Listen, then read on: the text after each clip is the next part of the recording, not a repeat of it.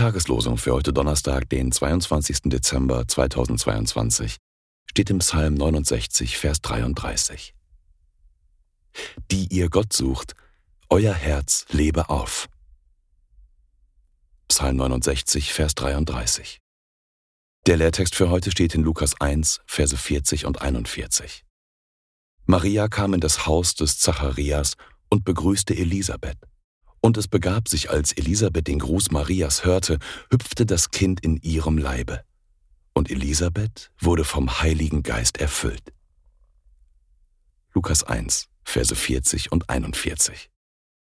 Die Losungen werden herausgegeben von der Evangelischen Brüderunität Hernum.